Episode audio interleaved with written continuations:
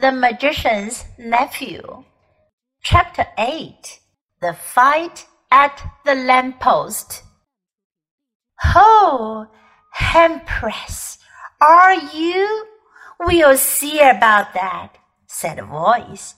Then another voice said, Three cheers for the Empress of Coney Hatch. And quite a number joined in. A flush of color came into the witch's face, and she bowed ever so slightly. But the cheers died away into roars of laughter, and she saw that they had only been making fun of her. A change came over her expression, and she changed the knife to her left hand. Then, without warning, she did a thing that was dreadful to see lightly, easily, as if it were the most ordinary thing in the world. She stretched up her right arm and wrenched off one of the crossbars of the lamppost. If she had lost some magical powers in our world, she had not lost her strength. She could break an iron bar as if it were a stick of barley sugar. She tossed her new weapon up in the air, caught it again, brandished it, and urged the horse forward. Now's my chance, thought Diggory. He darted between the horse and the railings and began going forward. If only the brood would stay still for a moment, he might catch the witch's heel. As he rushed, he heard a sickening crash and a thud. The witch had brought the bar down on the chief policeman's helmet. The man felt like a ninepin. Quick, Diggory, this must be stopped, said a voice beside him. It was Polly, who had rushed down the moment she was allowed out of bed. You are a brick, said Diggory. Hold on to me tight. You'll have to manage the ring. Yellow, remember, and don't put it on till I shout. There was a second crash, and another policeman crumpled up. There came an angry roar from the crowd. Pull her down!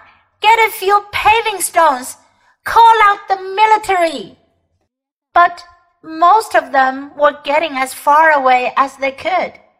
The cabby, however, obviously the bravest as well as the kindest person present, was keeping close to the horse dodging this way and that to avoid the bar, but still trying to catch Strawberry's head. The crowd booed and bellowed again. A stone whistled over Diggory's head. Then came the voice of the witch, clear like a great bell, and sounding as if, for once, she were almost happy. Scum! You shall pay dearly for this when I have conquered your world. Not one stone of your city will be left. I will make it as Charn, as Felinda, as Sorlois, as Bramandin. Diggory at last caught her ankle. She kicked back with her heel and hit him in the mouth. In his pain, he lost hold. His lip was cut and his mouth full of blood. From somewhere very close by came the voice of Uncle Andrew in a sort of trembling scream. Madam, my dear young lady, for heaven's sake, compose yourself. Diggory made a second grab at her heel and was again shaken off. More men were knuckled down by the iron bar. He made a third grab, caught the heel, held on like grim death, shouting to Polly, Go! Then, oh, thank goodness, the angry, frightened faces had vanished the angry, frightened voices were silenced, all except Uncle Andrew's. Close beside Diggory in the darkness, it was wailing on, Oh, oh, is this delirium? Is it the end? I can't bear it. It's not fair. I never meant to be a magician. It's all a misunderstanding. It's all my godmother's fault. I must protest against this. My state of health, too. A very old Dorsetshire family. Bother, thought Diggory. We didn't want to bring him along. my hat! What a picnic! Are you there, Polly? Yes, I'm here. Don't keep on shoving. I'm not, began Diggory. But before he could say anything more, their heads came out into the warm green sunshine of the wood. And as they stepped out of the pool, Polly cried out, Oh, look! We've brought the old horse with us too, and Mr. Ketterley, and the cabby. This is a pretty kettle of fish. As soon as the witch saw that she was once more in the wood, she turned pale and bent down till her face touched the mane of the horse. You could see she felt deadly sick. Uncle Andrew was shivering, but Strawberry, the horse, shook his head, gave a cheerful whinny, and seemed to feel better. He became quiet for the first time since Diggory had seen him. His ears, which had been laid flat back on his skull, came into their proper position, and the fire went out of his eyes. That's right, old boy, said the cabby, slapping Strawberry's neck. That's better. Take it easy. Strawberry did the most natural thing in the world, being very thirsty, and no wonder. He walked slowly across to the nearest pool and stepped into it to have a drink. Diggory was still holding the witch's heel, and Polly was holding Diggory's hand. One of the cabby's hands was on Strawberry, and Uncle Andrew, still very shaky, had just grabbed on the cabby's other hand. Quick, said Polly with a look at Diggory. Greens! So the horse never got his drink. Instead, the whole party found themselves sinking into darkness. Strawberry neighed. Uncle Andrew whimpered. Diggory said, That was a bit of luck. There was a short pause. Then Polly said, Oughtn't we to be nearly there now? We do seem to be somewhere, said Diggory. At least I'm standing on something solid. Why, so am I, now that I come to think of it, said Polly. But why is it so dark? I say, do you think we got into the wrong pool?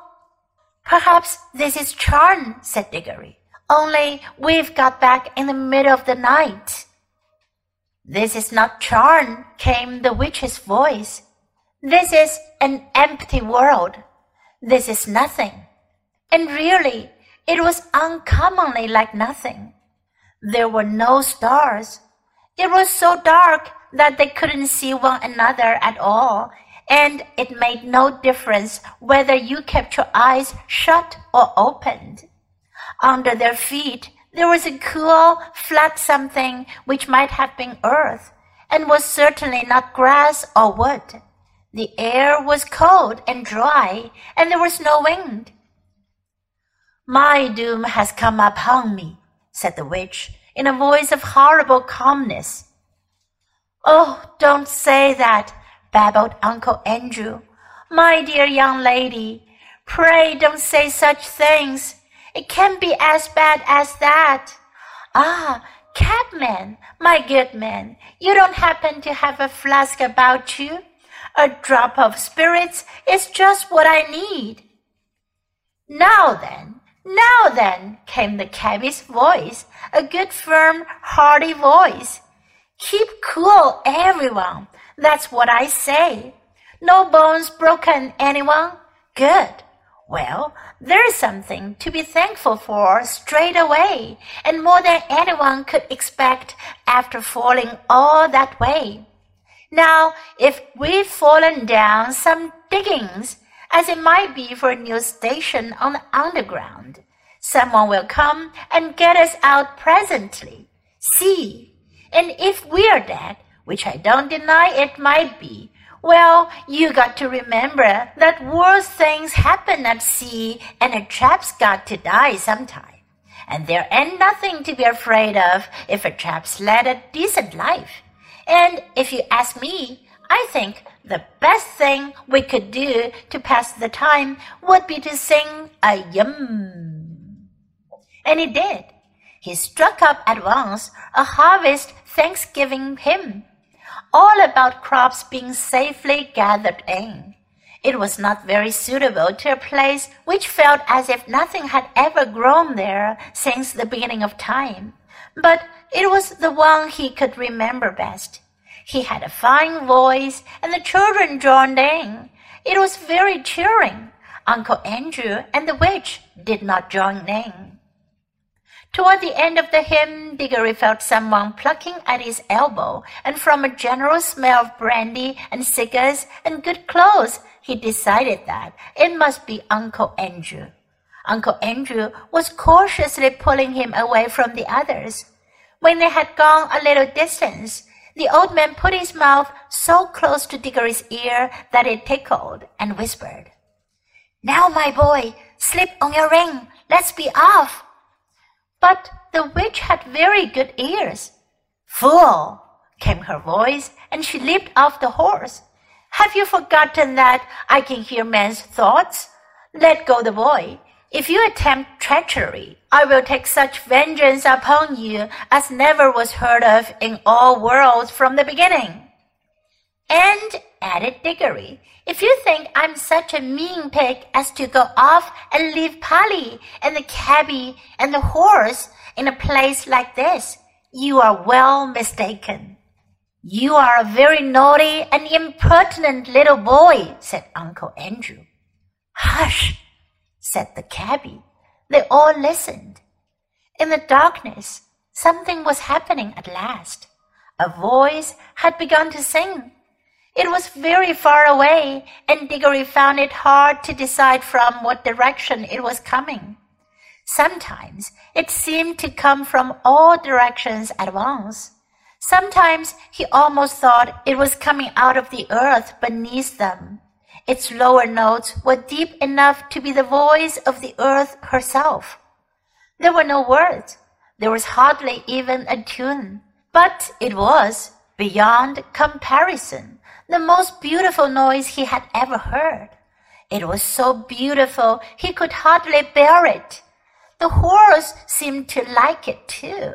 He gave the sort of whinny a horse would give if, after years of being a cab horse, it found itself back in the old field where it had played as a foal, and saw someone whom it remembered and loved coming across the field to bring it a lump of sugar. God, said the cabby, ain't it lovely?